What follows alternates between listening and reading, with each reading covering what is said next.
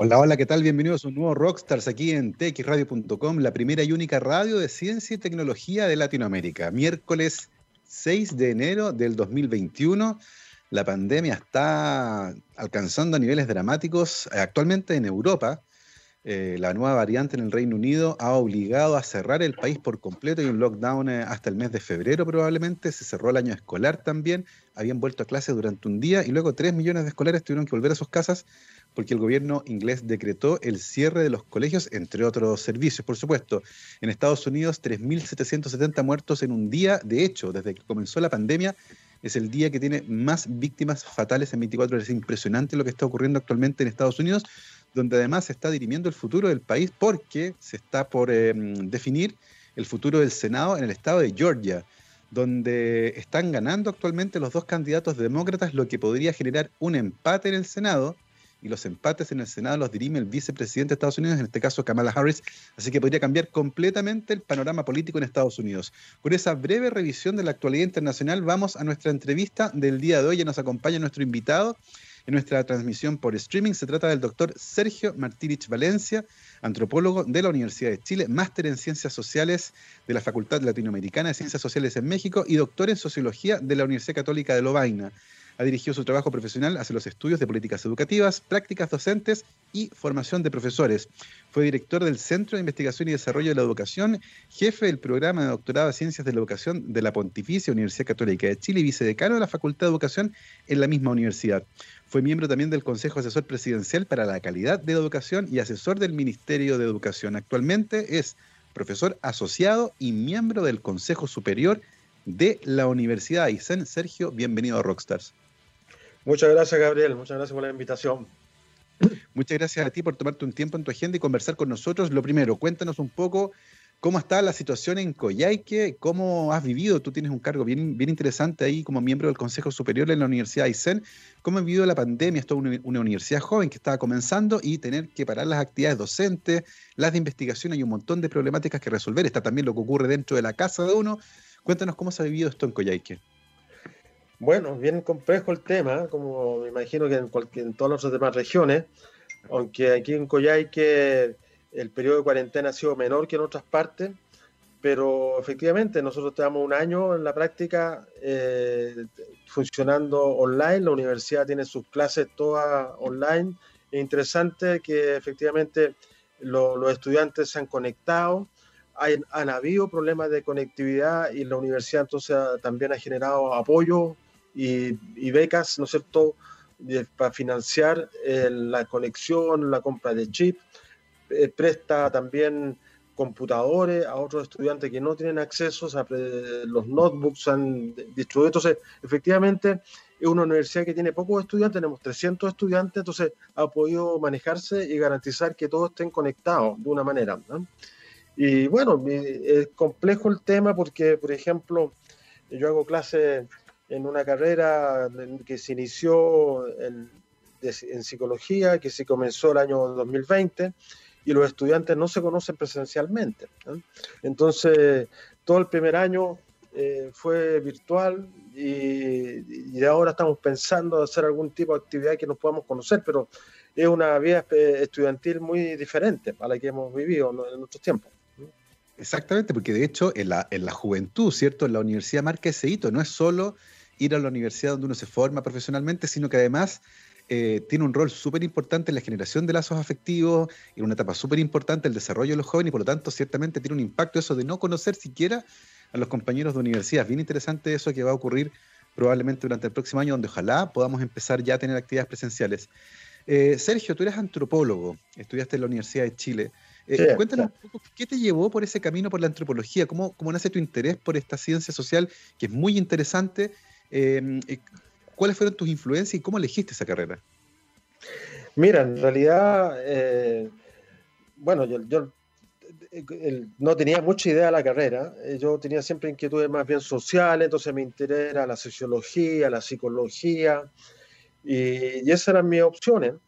Hasta que mi profesor jefe, en ese tiempo yo estudiaba en el Instituto Nacional, entonces me dijo, mira, ¿por qué postula también a antropología? Y él tenía un hijo que estudiaba antropología, entonces, y ahí me habló de la carrera. Entonces, efectivamente, eh, yo puse como, porque me dijo que era una carrera que integraba como todas las cosas que a mí me interesaban. Entonces yo sin saber mucho postulé y quedé en, la Universidad de Chile, que justamente se abría como el primer año, se abría la carrera, también era una carrera nueva en la Universidad de Chile. Entonces, bueno, mis primeras clases fueron muy en la línea más de arqueología y con gente muy buena. Tuve ahí en la primera clase, me acuerdo que existí, fue con Greta Mosny, que era una eh, era la directora del Museo de Historia Natural y entonces empezó a hablar de arqueología.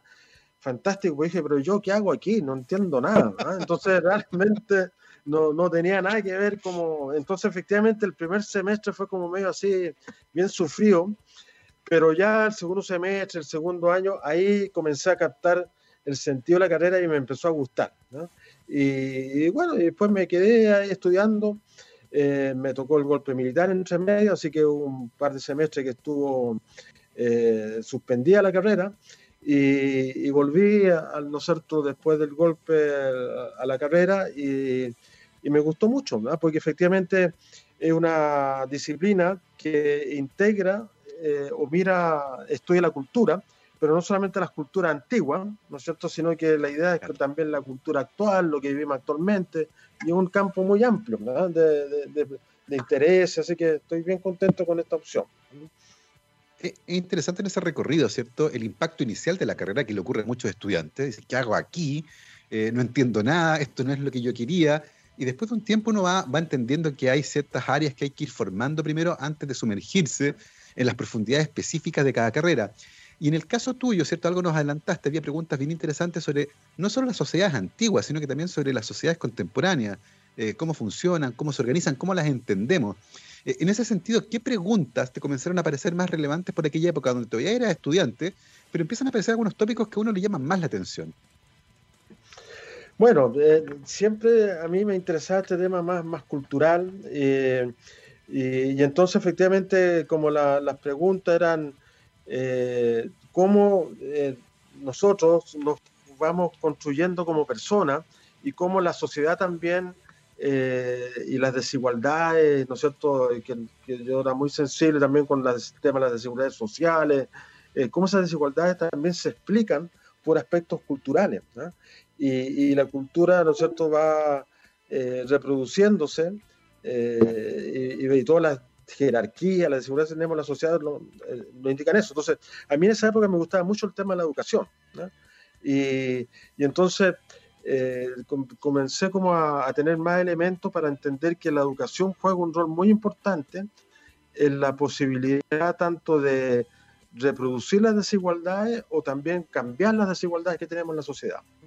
Entonces por ahí fue como me fui profundizando, me fui estudiando más el tema y me dediqué como a, a, temas de educación, sobre todo en los sectores más populares, más vulnerables, eh, cómo enfrentarlos, cómo trabajar ahí, cómo definir buenas políticas, evaluar esas políticas, mejorar las prácticas en esa línea. Entonces, como que yo profundizando después en esa línea. Es súper interesante y vamos a volver sobre eso porque eh, tú estudiaste en los 70 y, decías eh, cómo, cómo, uno desde esa época ya entendía el rol que la educación tiene, la buena o la mala educación, en reproducir ciertos eh, modelos, ¿cierto? En impactar la vida de las personas. Eh, y por lo tanto, un conocimiento que tenemos de hace mucho tiempo ya ha costado cambiarlo. Hay una suerte de resistencia al cambio, ahí entendiendo el rol tan importante que tiene la educación. Vamos a volver sobre eso, ciertamente. y lo otro es cómo ha cambiado la sociedad. El día de hoy la entendemos como una sociedad mucho más individualista, tal vez atomizada, más preocupada de lo que yo quiero que del bien común, por ejemplo, algo que se nota el día de hoy en la discusión con respecto a las vacunas. Eh, mi cuerpo es mío, pero no entiendo que este es un procedimiento de salud pública que afecte la salud de los demás. Eh, en ese sentido, y dada tu formación, eh, ¿cómo vislumbras tú el cambio que ha tenido en las últimas décadas la sociedad occidental en ese sentido, en la valoración de lo común versus lo, mío, yo personal, la individualidad? Bueno, una tremenda pregunta esa, Gabriel, y es verdad, estamos viviendo grandes cambios.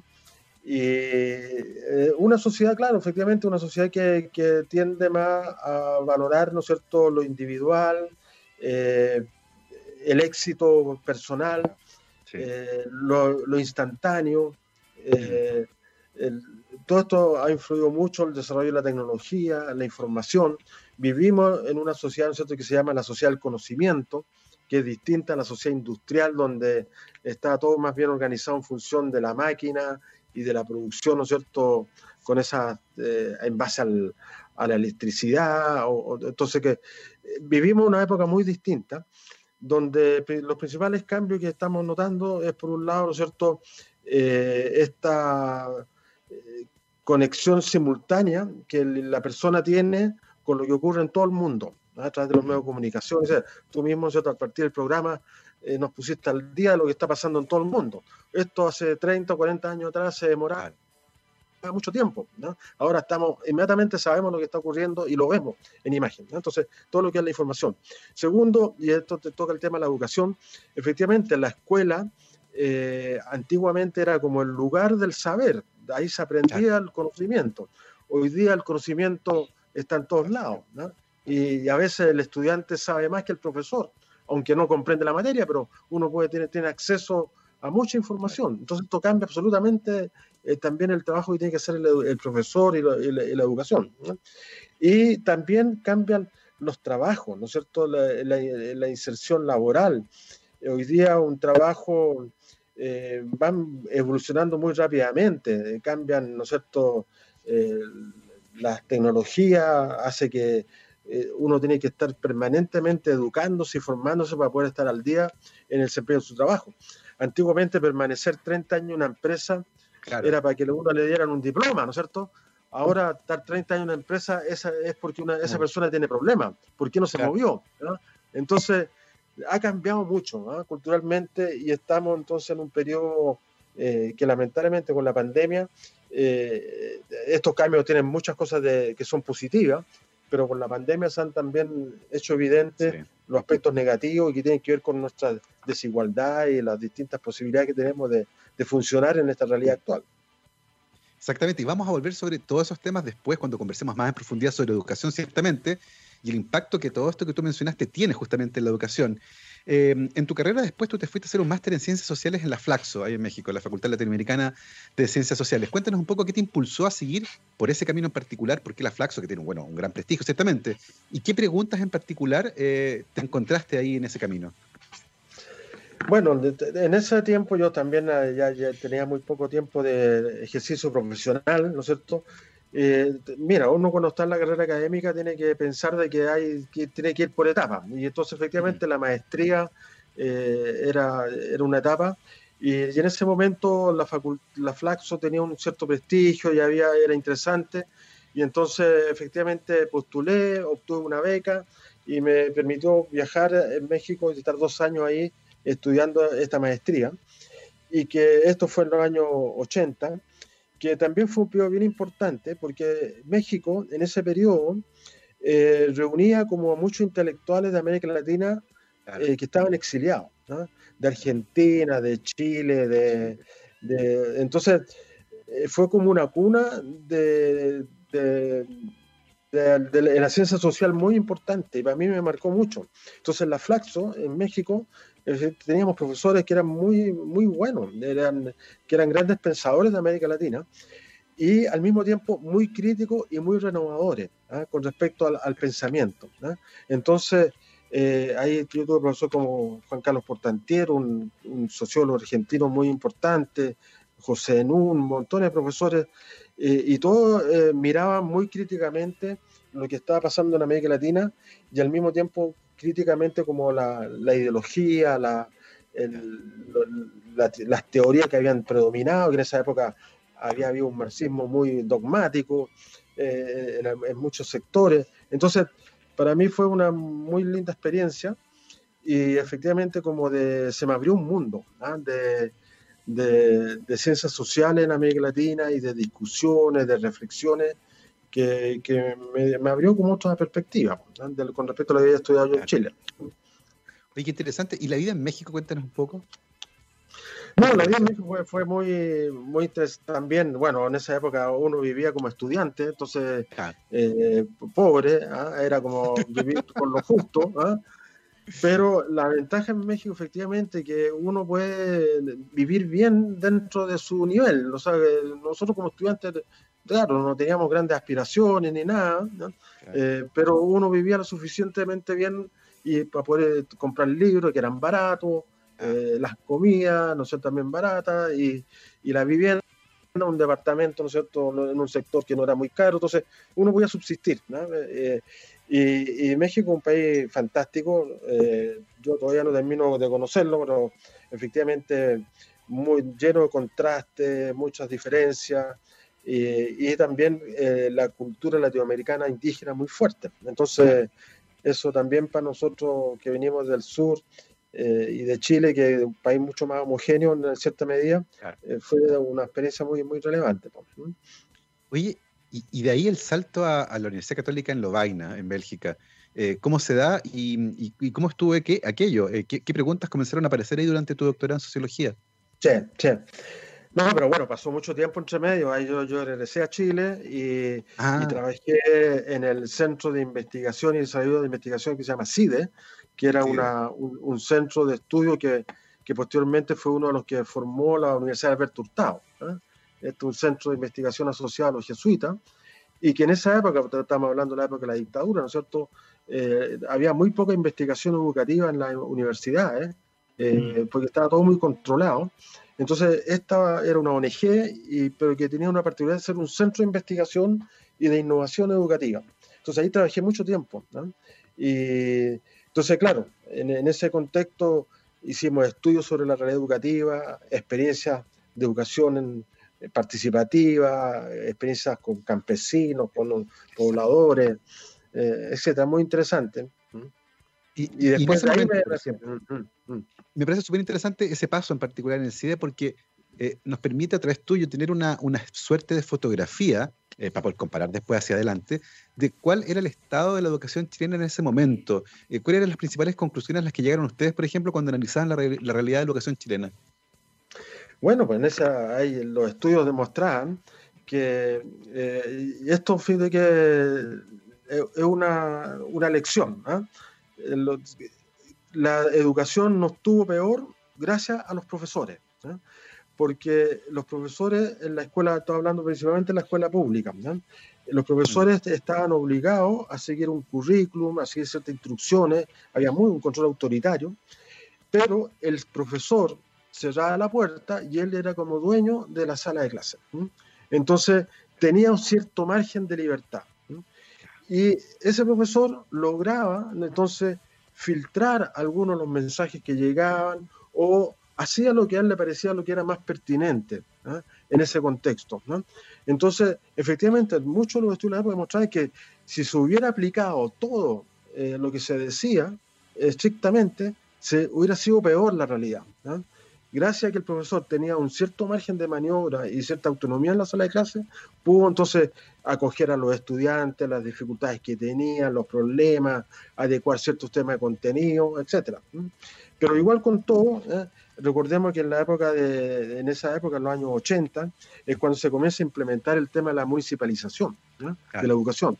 Antes la, educación era nacional y los profesores eran todos funcionarios del Ministerio de Educación. Entonces había un, había un control eh, centralizado de la educación, lo cual tenía muchos problemas, ¿ah? pero habían también otras ventajas. Entonces es el periodo que comienza la, la municipalización y obviamente eh, esto fue muy desigual también porque habían comunas que tenían, eran más ricas, tenían más recursos y otros caminos muy pobres.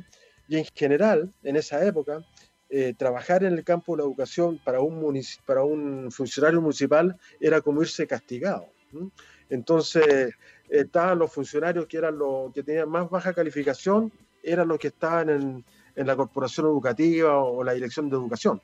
Entonces, efectivamente, fue un, un periodo, todos los años 80 hasta la mitad, cercano a los 90, de, reorganización del sistema educativo, donde aparece entonces el, tema de la educación municipal como la modalidad de la educación pública y comienza también la educación particular subvencionada a tomar más fuerza, porque frente a una educación municipal que iba hacia abajo, claro. claro, comienza a surgir una educación particular subvencionada que también fue muy eh, patrocinada y muy impulsada también por, por, la política educativa de la época. Entonces, en los años 80 se comienza a configurar este sistema educativo eh, que nos marca hasta el día de hoy y, que, y, que finalmente eh, fue un sistema que partió con la idea de que si las escuelas competían entre sí, iba a mejorar la calidad de la educación, eh, que era la ideología de la época. Y lo que hemos visto que lo único que hizo fue empeorarla y más encima generar una desigualdad muy grande, una segregación. Sergio, ¿había algo de evidencia para sostener esa idea de que la competencia le iba a servir al sistema educativo? No, pues no había evidencia, lo único que había era como la, idea de que estaba en el mercado, ¿no es cierto? Que era, eh, recordemos que en esa época era como la ideología del mercado era lo que predominaba, entonces bueno, si esto funcionaba en las empresas, ¿por qué no iba a funcionar en las escuelas? Y que justamente lo que hacía falta en las escuelas era introducir criterios de mercado o criterios de eficiencia como tenían las empresas. Entonces, esas eran las políticas. O sea, sí, entonces, los profesores, claro, se golpeaban la cabeza con estos temas, pero tenían que hacerlo, implementarlo. Eh, y entonces, efectivamente, la idea era que una escuela, ¿no es cierto?, que le iba mal, que tenía malos resultados, eh, los padres iban a retirar a los niños de esa escuela y él iba a poner una escuela eh, mejor y, entonces, efectivamente, eso iba a mejorar la calidad de la educación. Wow, entonces, perverso. Es un sentido perverso muchos estudios posteriores demostraron esto ya estadísticamente que eh, no, no, la falsedad de esta hipótesis y que no hay ninguna relación entre la competencia y la calidad educativa, no existe. Y que al contrario, lo que ayuda a la calidad educativa es la cooperación. La colaboración. Es la colaboración. Es, es, realmente tremendo. Vamos a volver sobre ese tema también en, en, el siguiente bloque, me parece que es fundamental también la discusión que se viene. ¿Y en qué momento decides continuar tu carrera académica e ir a hacer tu doctorado a, a Lovaina? Bueno, eso fue a fines del año, año 89, 80, eh, casi los 90 ya que efectivamente eh, también yo, ya uno dentro de esto eh, está la, tiene que seguir estudiando y, se ofreció la oportunidad de, de estudiar en Bélgica. En ese tiempo había un convenio bien interesante también del gobierno belga con con la Academia eh, de Ciencias Sociales en Chile, eh, que eran distintas instituciones, ONG, fundaciones, eh, que siempre el gobierno belga tenía una cooperación muy fuerte con los gobiernos chilenos, pero una vez que se produjo la, la dictadura, rompieron la relación con el gobierno y la mantuvieron con la institución académica independiente. Entonces, eh, apoyaban, y habían buenos planes de beca para fortalecer la formación de investigadores sociales. Y ahí yo postulé también eh, en, el marco del CIDE, que había un programa de cooperación con, Bélgica. Entonces, efectivamente, tuve esa oportunidad y, me fui a, estudiar eh, a Bélgica a hacer el doctorado. Y el sistema era que, efectivamente, era un sistema en que la idea era uno estudiaba ya la parte teórica, pero el compromiso es que toda la parte de investigación y de terreno y los mm. temas eran con la realidad del país. Entonces era como una combinación de, de las dos cosas. Y, en ese sentido, ¿en qué temática te sumergiste vinculada con, con, la educación en Chile? Bueno, yo a esa altura lo que yo había trabajado bastante era tenía que ver el tema de, eh, de la educación de adultos y que la formación de profesionales. Entonces, y el tema principal era cómo lograr que los profesionales tengan una buena comunicación con los sectores populares en términos de, la, de los contenidos de su, su intervención profesional. Eh, entonces trabajé en temas de salud y la conexión que tenían eh, los médicos y las enfermeras con eh, pacientes de, de, origen popular y en, los consultorios populares, donde había un lenguaje absolutamente distinto. Y en ese tiempo lo que un poco lo que había como preocupación teórica era el tema más bien de la comunicación. En la comunicación efectiva entre un profesional y su cliente, entre comillas, en un contexto de salud popular. Entonces ese fue el tema como que yo trabajé en, la, en mi tesis de investigación tremendamente interesante y relevante, porque ciertamente es ahí en esos escenarios de heterogéneo, ¿cierto? Donde se pueden producir conflictos bien interesantes con respecto a cómo se comunican temas que pueden ser complejos y además relevantes para la salud de las personas, tremendamente interesante. Y todo esto de la mano, ¿cierto? Este programa de doctorado que existe ahí en Bélgica, en Lovaina, gracias a estas colaboraciones que se mantuvieron entre estas eh, instituciones tipo ONG y el gobierno belga.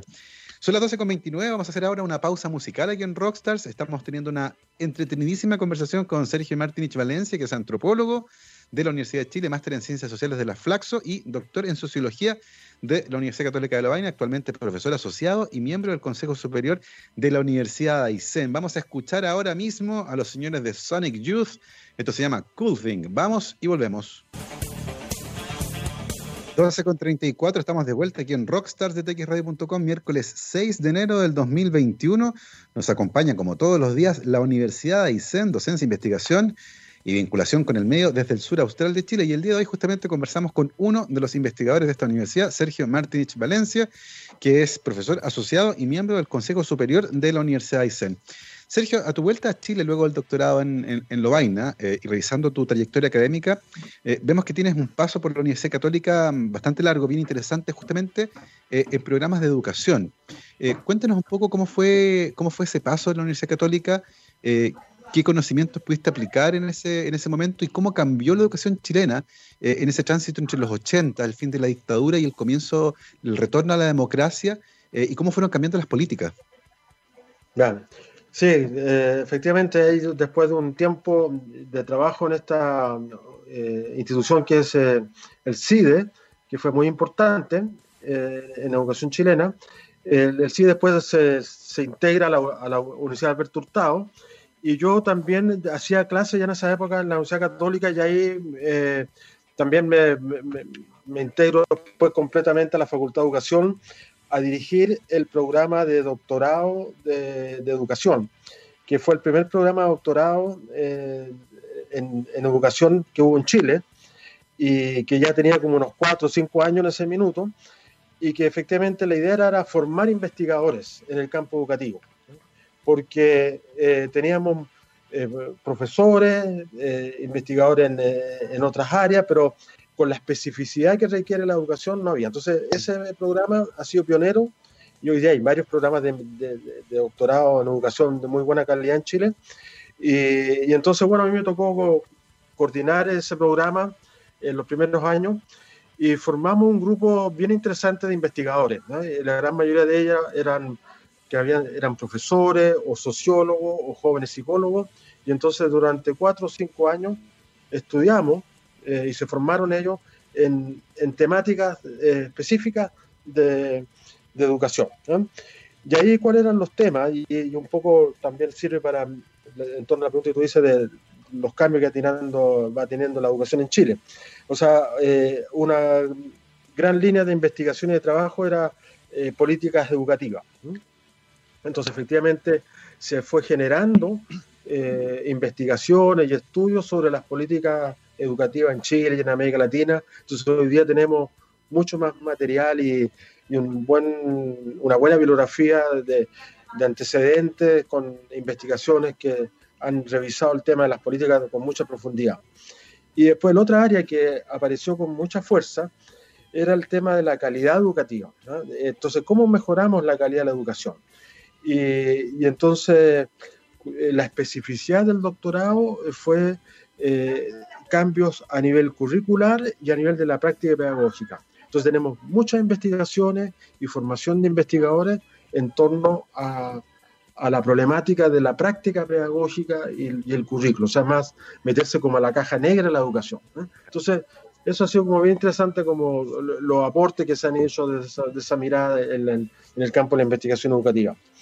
De, hecho, y tomándome de aquello, ¿cierto? Esto de hacer investigación en educación, entender los procesos, eh, genera un montón de evidencia, produce conocimiento con respecto a esos procesos, los que eventualmente en el mejor escenario deberían trasladarse a las políticas públicas, a la toma de decisiones. Y uno dice, mira, esta investigación apunta a que esta herramienta no sirve eh, y esta herramienta sirve y se puede implementar. En ese sentido, en nuestro país, ¿cómo ha sido el tránsito de la producción del conocimiento desde la investigación en educación a las políticas públicas. ¿Cómo ocurre aquello? ¿Ocurre? Eh, ¿Hay que luchar mucho? Eh, eh, ¿Los tomadores de decisiones están atentos a lo que está ocurriendo? ¿Cómo, cómo ocurre el diálogo y cómo se articula? Bueno, este es un gran tema, Gabriel, lo que tú también tocas. todos los que nos dedicamos a la investigación educativa tenemos la aspiración de que sea considerada las políticas. pero efectivamente es un diálogo bien complejo, porque a veces eh, la investigación recomienda cosas que no son aceptables políticamente.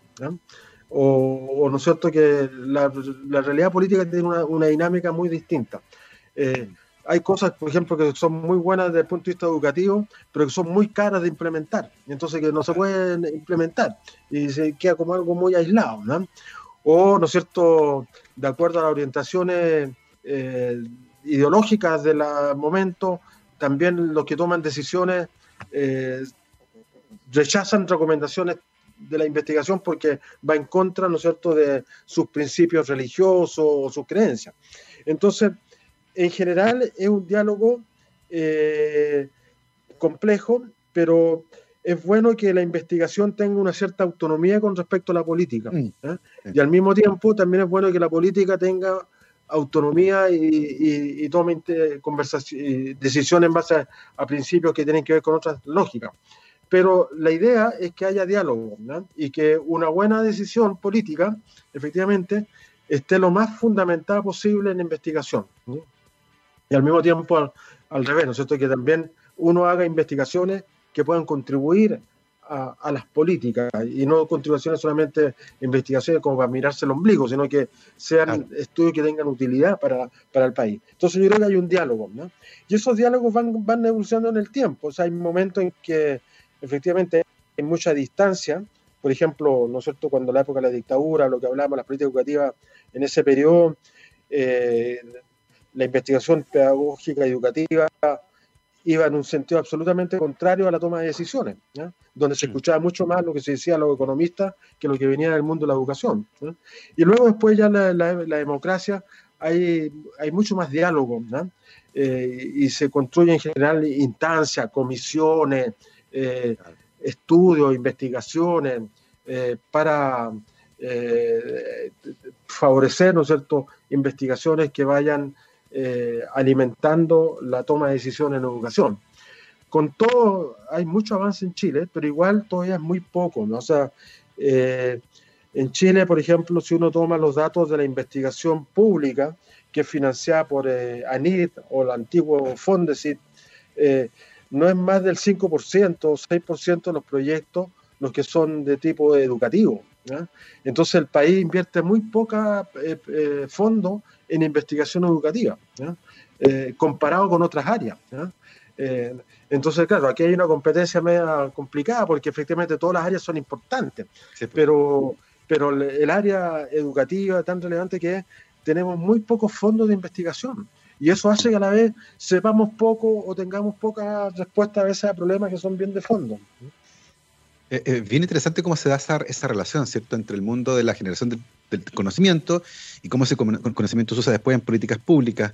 Em, te, ha tocado, te ha tocado ser testigo, ¿cierto?, de, la transición de la educación en Chile desde eh, mediados de los 70, ¿cierto?, como estudiante primero, eh, luego en los 80 ya como investigador en el CIEDE, eh, en los 90 en la Católica, con una trayectoria súper interesante que ahora te tiene en la Universidad de Aysén. ¿Cuáles dirías tú que han sido los cambios más relevantes que en ese periodo ha experimentado la educación chilena eh, y que son positivos eh, para mirar un poco, no ser tan autoflagelante, ¿cierto? Y ver un poco más eh, esperanzador el futuro. ¿Cuáles cambios crees tú que han sido positivos y que han tenido un buen impacto en la educación chilena? Bueno, yo creo que un cambio positivo es el de la descentralización, no el de la municipalización. O sea, mm. todo lo que fue la municipalización y la y, el, y, la segregación que tenemos en tema escolar hoy día es muy negativo y eso eh, hay proyectos para poder cambiarlo, y ojalá que resulte. Pero sí, yo creo que se instaló esta idea de, de una educación más descentralizada, o sea, que haya eh, más responsabilidad en las regiones y, el, el, para tomar decisiones con respecto a la educación y que haya una cierta flexibilidad, ¿no es cierto? También el manejo curricular. O sea, es muy bueno que la, que la escuela esté lo más cerca posible de la gente, eh, de su comunidad. Entonces creo que esa es una idea que está, eh, que se ha instalado y que es bien importante. Yo creo que lo otro también que, que ha sido un, cambio muy relevante y que es el tema del, de las metodologías más participativas, eh, tanto en la escuela como en el, en el diálogo que tiene que tener la, escuela con la, con la comunidad. Eh, o sea, hoy día ya es mal visto dictar, por ejemplo, hacer un dictado en una clase. O sea, ¿quién va a hacer un dictado? Ah? O una charla, ¿no es cierto? Todo el día hablando. Entonces, hoy día, claro, está, más instalado esta idea de que tenemos que favorecer eh, la participación y el diálogo en el proceso educativo. Y eso entonces también eh, está bien instalado dentro de la escuela y hay talleres de formación, y hay eh, preocupaciones también en las facultades de educación para formar a los profesores con métodos más dialógicos. Eso es bien importante, ¿eh? que, que, esté instalado. Y el otro, yo diría como también relevante, es el uso de la tecnología. Si bien es cierto, no es que seamos campeones en el uso de la tecnología en la escuela, pero sí hay una base que es lo que permitió que funcionara el sistema en este periodo de pandemia, con harto alto y bajo, con harto problema, harto, harto tropezo, pero eh, si no hubiera esta base tecnológica y un mínimo de conocimiento y de instalación en nuestras escuelas, esto hubiera sido un desastre. Entonces creo que son tres cosas que son bien importantes de lo que, de lo que tenemos actualmente. Exactamente. Oye, Sergio, cuéntanos un poco eh, cómo se da tu llegada a la Universidad de ISEN. Eh, un proyecto nuevo, una universidad joven, eh, una de las últimas universidades formadas en región por parte del Estado, de las regiones que no tenía universidad, ¿cierto? Junto con la región de Higgins. Eh, cuéntanos un poco cómo se gestó aquello. Bueno, en realidad yo siempre tenía como una, inquietud dentro de mi vida académica y de mi vida personal de ir a regiones. Eh, como en el fondo de terminar como el trabajo más académico de uno en una región y un antropólogo el sueño era siempre como dedicarse a, comunidades y, trabajar más directamente. Bueno, eso como la parte más personal, pero en realidad lo que ocurrió fue una circunstancia muy particular eh, que la rectora en ese minuto, que era María Teresa Marcha, yo la conocía mucho y, tenía muy buen contacto con ella y entonces eh, ella me invitó a, a, este desafío de por qué no, no formaba parte de este proyecto eh, de formar una universidad en una región, y que no había universidad pública. Entonces era para mí, eh, yo había estado en el Coyhaique precisamente en la época de la Revolución Pingüina, cuando eran eh, esa protesta de los pingüinos, y yo en ese minuto estaba en el Ministerio de Educación y me tocó, me enviaron a Coyhaique a una jornada con estudiantes. Y, entonces yo vine como representante de del Ministerio de Educación a esa jornada y ahí una de las demandas que había es que tenía que haber una universidad en la región. Y yo, bueno, yo tomé nota dentro de las miles de demandas que había. Eh, eh, y entonces, pero nunca me, no sé, eso yo puedo informar, qué sé yo, pero, y efectivamente, eh, Después me tocó, eh, eh, eh, esto en, el 2011 hubo otro movimiento social bien importante en que Aysén estuvo aislado, y ahí surge el tema de la universidad como, con más fuerza, y entra el expeditorio al país para terminar con el, movimiento de esa época que es de Aysén, que era todo Aysén prácticamente estaba detrás fue eh, efectivamente tener una universidad pública en la región. Entonces, eh, fue bien interesante eh, la invitación, la idea fue formar parte del equipo directivo inicial, yo formé parte del equipo de, la dirección académica mm. en, un comienzo para iniciar este proceso, pero más que nada me interesaba también la parte académica, entonces como mi idea era dejar, o, más allá de este rol administrativo, ¿no es cierto?, pasar a cumplir un rol en la formación también de nuevos profesionales, hacer investigación, etcétera. Entonces, hoy día estoy mucho más como más académico y, menos en tareas de, gestión universitaria, pero, pero sí fue como el, origen de esto.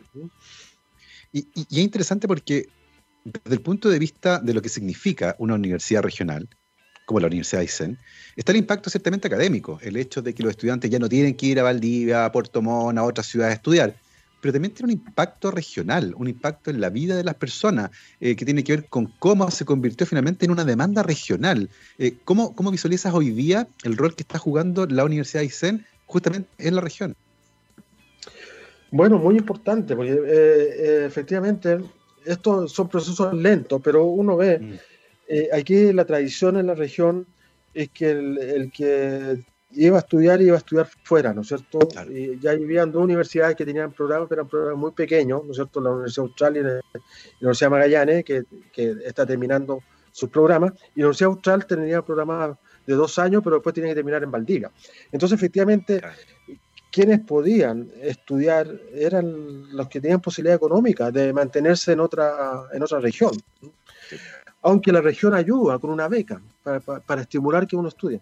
Entonces, efectivamente, eh, como que el primer desafío de la universidad es, es decir, mire, es posible estudiar acá en la región y tener una, una formación de calidad. Entonces, ese es el mensaje de la Universidad de Dicen que es una universidad del mismo nivel de cualquier universidad pública del Estado, del CRUCH. La universidad es una universidad del CRUCH. Eh, entonces, eh, y actuamos en red. Entonces, hoy día, para el joven de Aysén, eh, ya ver la Universidad de Aysén como algo tan válido y tan cercano, ¿no es cierto?, de estudiar, o sea, o más cercano a estudiar que, que irse a Valdivia, irse a Valparaíso o irse a Santiago. Entonces creo que eso eh, hoy día, y eso lo vemos nosotros los estudiantes, eh, ha ido aumentando eh, el interés por estudiar en la universidad en la región, porque efectivamente ya se ve más posible. Además, la gratuidad ayuda, o sea, ya no, no hay que pagar, sino que hay una gratuidad. Entonces, y hoy día, por ejemplo, la Universidad de Isen tiene 300 estudiantes, podemos estimar de que la mayor parte de los estudiantes, si no estuviera su universidad, estarían fuera de la región. Entonces, eh, hoy día tenemos a 300 jóvenes estudiando en la región. Entonces, genera también un ambiente cultural distinto para estos jóvenes. Entonces, poco a poco la, universidad va animando una mm. opción para los jóvenes que, antes no tenían ninguna. Y por otra parte, la universidad es un espacio de diálogo y debate. Entonces, estamos llenos de foros, reuniones, seminarios, talleres, en los distintos temas que antes no habían, o había muy poco, ¿no es cierto? Mm. Entonces, eh, eh, la, universidad también está animando una reflexión en la región mm. eh, que esperamos vaya mejorando también, con, influyendo en buenas decisiones de política, en nuevos proyectos, nuevos programas, etc. Es, tremendamente interesante eso, el, impacto menos visible, si uno quiere, de lo que significa tener una universidad en la región, más allá de permitir que los estudiantes se formen ahí mismo. Tiene un montón de otros impactos eh, culturales, sociales, económicos, que son también sumamente relevantes y que me parece que es importante visibilizar. Em, cuéntanos un poco, Sergio, a esta altura, eh, queda bastante claro de la parte inicial de la conversación. Eh, tenemos bastante claro y una suerte de consenso de que la educación y la calidad de la educación tiene un impacto gigantesco en el futuro de un país. Hay estudios que muestran que quienes acceden a una mejor educación tienen mejores trabajos y más adelante pagan más impuestos, lo que ayuda a financiar otros programas de educación. Em, toman mejores decisiones también, eh, tienen mejor calidad de vida, cuidan más su salud, eh, y eso todo con evidencia que ha sido acumulada en, los últimos, en las últimas décadas. Eh, entendiendo esa cantidad gigantesca de evidencia que tenemos hoy en día con respecto a la gran relevancia que tiene la educación y los impactos que van mucho más allá de que la gente sepa leer y escribir, ¿cierto? ¿Cómo uno puede entender que como país nos cueste tanto todavía reconocer ese impacto para generar políticas públicas que sean tal vez más costosas, ciertamente, pero que van a tener un impacto a largo plazo? Eh, algunos la asocian, por ejemplo, con el hecho de que los periodos presidenciales son muy cortos, cuatro años, por lo tanto la toma de decisiones eh, puede que pase desapercibida en esa área con un costo gigantesco además. Eh, ¿Cómo lo visualizas tú eh, y cómo en el mundo los países que estaban como nosotros hace 40 años atrás y que hoy nos sacan ventaja, estoy pensando por ejemplo en Corea del Sur, eh, tal vez con un sistema también un poquito eh, maltratador de los estudiantes si uno quiere, ¿cómo lo han resuelto? ¿cómo, ¿Cómo podríamos en el fondo seguir avanzando? Bueno, efectivamente comparto plenamente todo lo que tú fundamentas.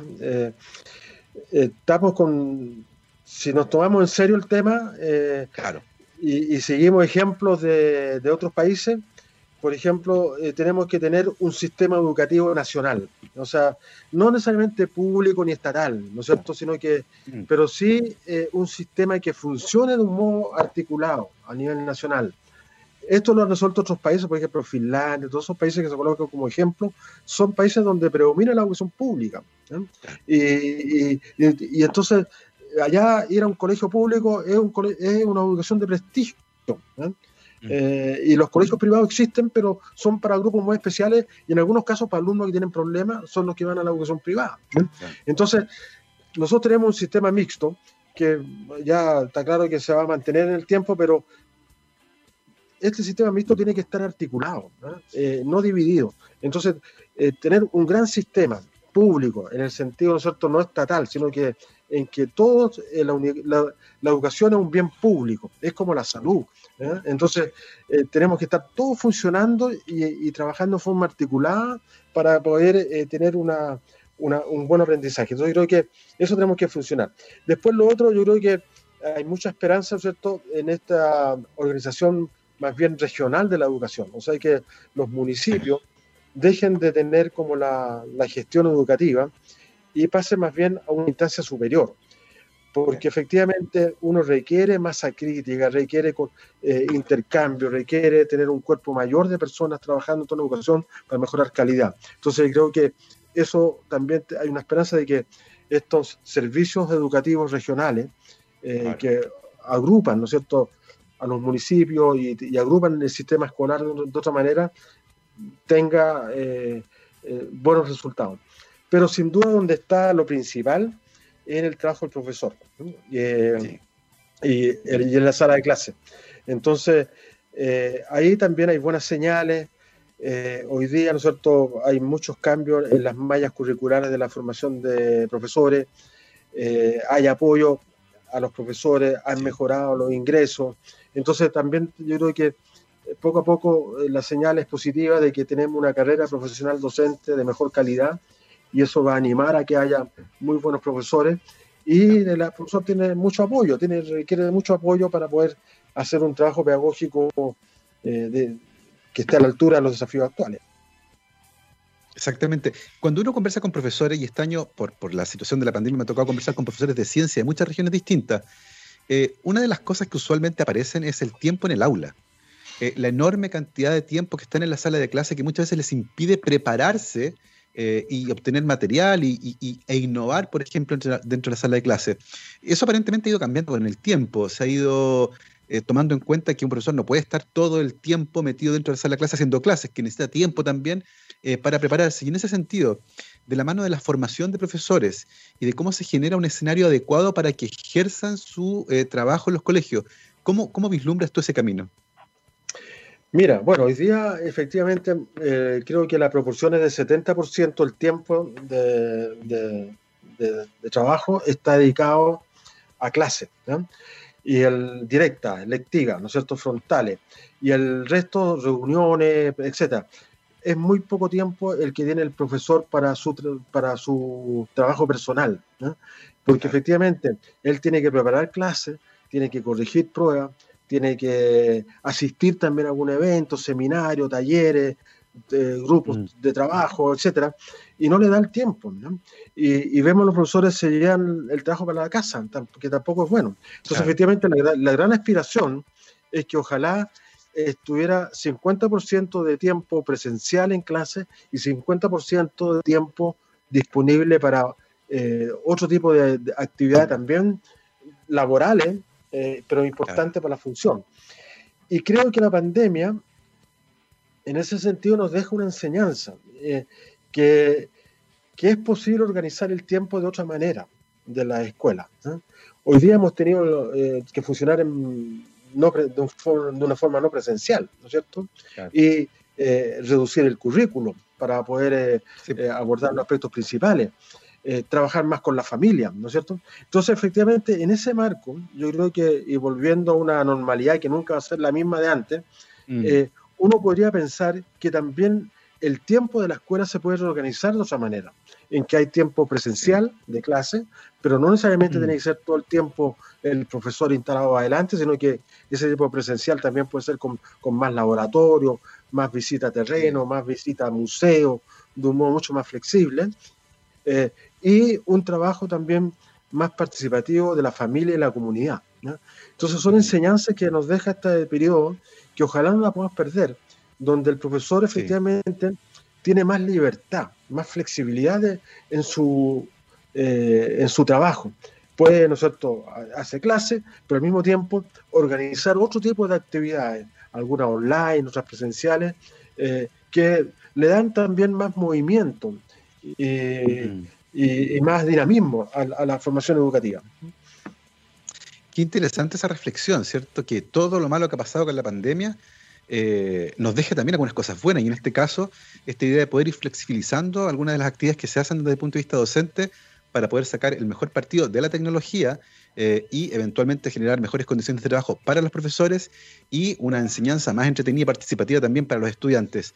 Sumamente interesante todo lo que hemos conversado el día de hoy. Son las 12.59, hemos llegado al final de este camino. Muy entretenido, les recuerdo que hemos conversado con el doctor Sergio Martínez Valencia, que es antropólogo de la Universidad de Chile, máster en Ciencias Sociales de la Flaxo en México y doctor en Sociología de la Universidad Católica en Lovaina, Bélgica. Actualmente es profesor asociado y miembro del Consejo Superior de la Universidad de Aysén. Sergio, te queremos dar las gracias por haber conversado el día con nosotros en Rockstars.